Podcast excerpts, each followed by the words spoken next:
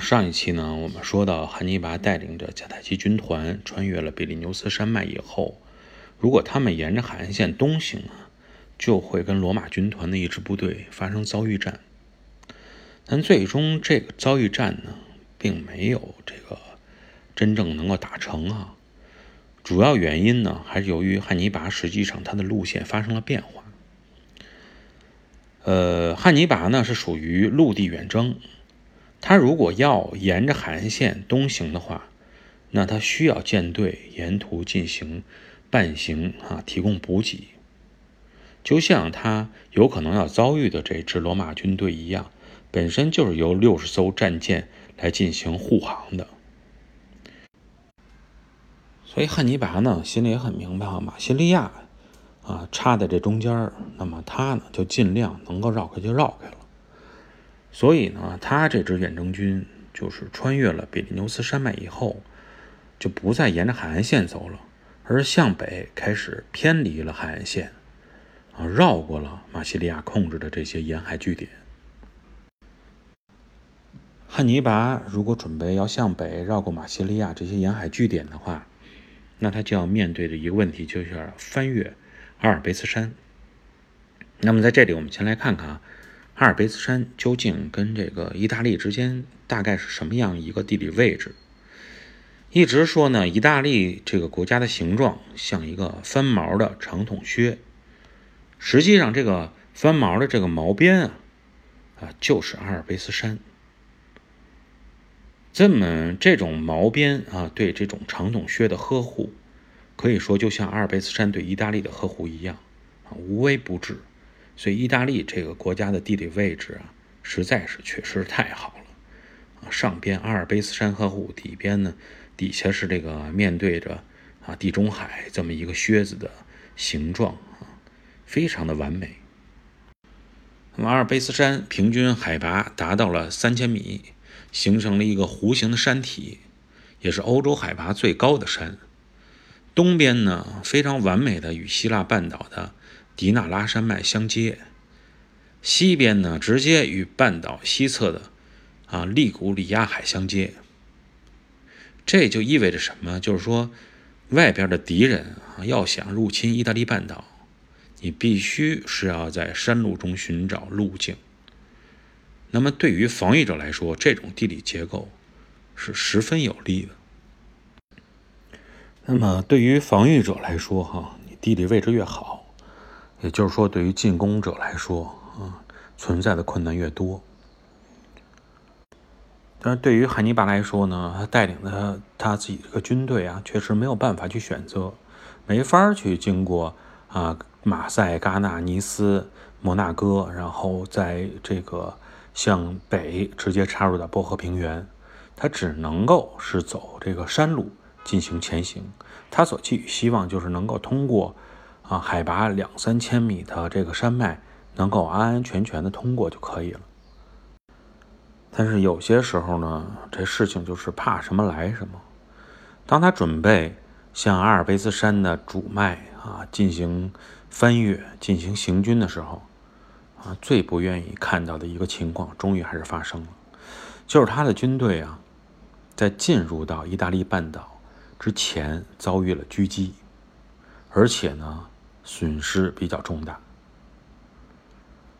让迦太基这支军队遭遇到第一场战役的，还并不是在马西里亚的那些希腊人，说他们直接看到北边的山区有部队在行进，直接过来了啊，帮着罗马人揍这些部队一顿，还不是这个情况。那么也不是罗马人本身，不是那些停留在马西里亚的这些罗马人，而是一些什么人呢？而是一支。啊，一直住在马西利亚北部山里的凯尔特人部落。那么之前呢，有的朋友会说，这个巴卡家族不是已经用了二十多年的时间啊，与凯尔特人之间包括联姻啊，包括这个盟友啊啊等等这种方式，让他们知道啊，咱们是朋友，咱们共同的敌人是罗马，不是已经说服了凯尔特人了吗？啊，确实是他做了很多这方面的努力，也达到了成效。但是凭借他们这些外交努力啊，你要说是穿越到外高卢地带的时候，那么你确实是啊，这个没有遭到凯尔特人的阻挠啊，给你予以放行。但是世事呢都没有绝对的，就即使你付出了很多的努力，但是你面对的是数十甚至数百互相根本不隶属的这些蛮族部落的时候啊，你不可能保证啊每一支部落都能够理性的听从你的联盟建议。那么，当遭遇了这么一个部落的这个侵扰啊和狙击以后，损失了大概一万多人的汉尼拔，他就做出了一个决定，就是他干脆啊，沿着这个塞文山脉啊往南走一走，直接插到凯尔特人覆盖的罗纳河的中游，然后呢，再借机再寻找路径，看能不能翻越到阿尔，翻越过这个阿尔卑斯山。那汉尼拔做出这么一个决定以后呢，就使这个。南边的这些希腊人和罗马人开始感到非常的意外了。这个时候呢，本身之前说过要被派往伊比利亚半岛去攻打汉尼拔的那些啊罗马军团，不是正在马西利亚休整吗？汉尼拔行军路线进行了这个调整，本身呢，他是想试图啊避免与这些马西利亚人纠缠，但是毕竟他这个军队数量过于庞大，